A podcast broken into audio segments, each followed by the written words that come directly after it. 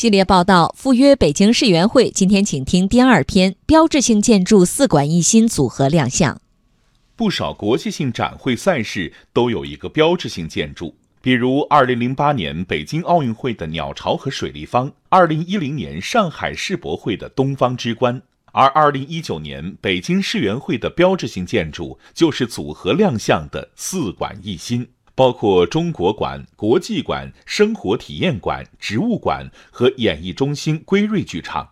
其中位居核心的是中国馆，它的形状是传统的玉如意，设计思路也是古典与现代的融合。中国馆主设计师、中国工程院院士崔凯介绍，中国馆围绕天地人和、汇风合唱、山水和鸣、祥和宜居、和而共生依次布局。结合现代科技手段，展示人与自然和谐共生的理念。这个建筑呢，既是一个传承传统文化山水环境，同时呢，又是面向未来有时代精神的一个新建筑。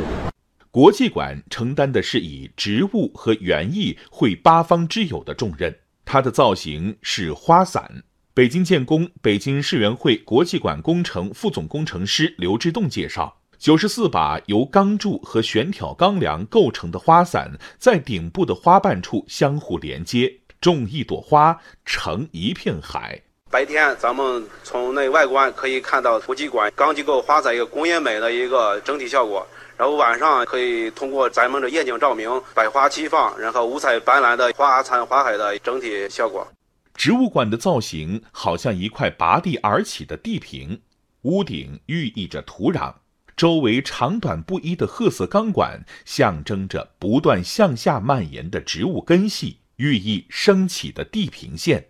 而在场馆内，许多生长在热带和亚热带的植物被搬进了北方的温室。北京世园会植物馆馆长助理武强说：“是我们的树王，现在总高是十九点五米，我们顶整个是二十三米嘛，它很快就会触顶了。”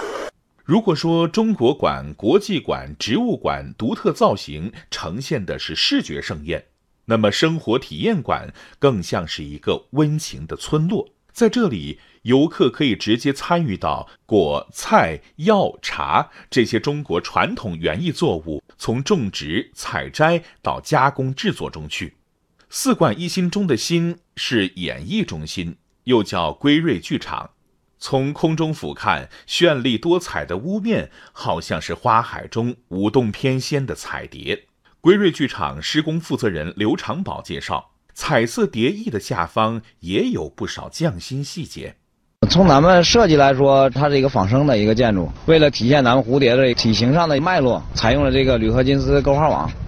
归瑞剧场作为北京世园会开闭幕式的主会场，迎接四海宾朋。并承担会期各类大规模主题展演等大型集会活动。北京市园局副局长叶大华说：“它也是传递、传播中国的传统文化和当代文化非常好的一个平台。”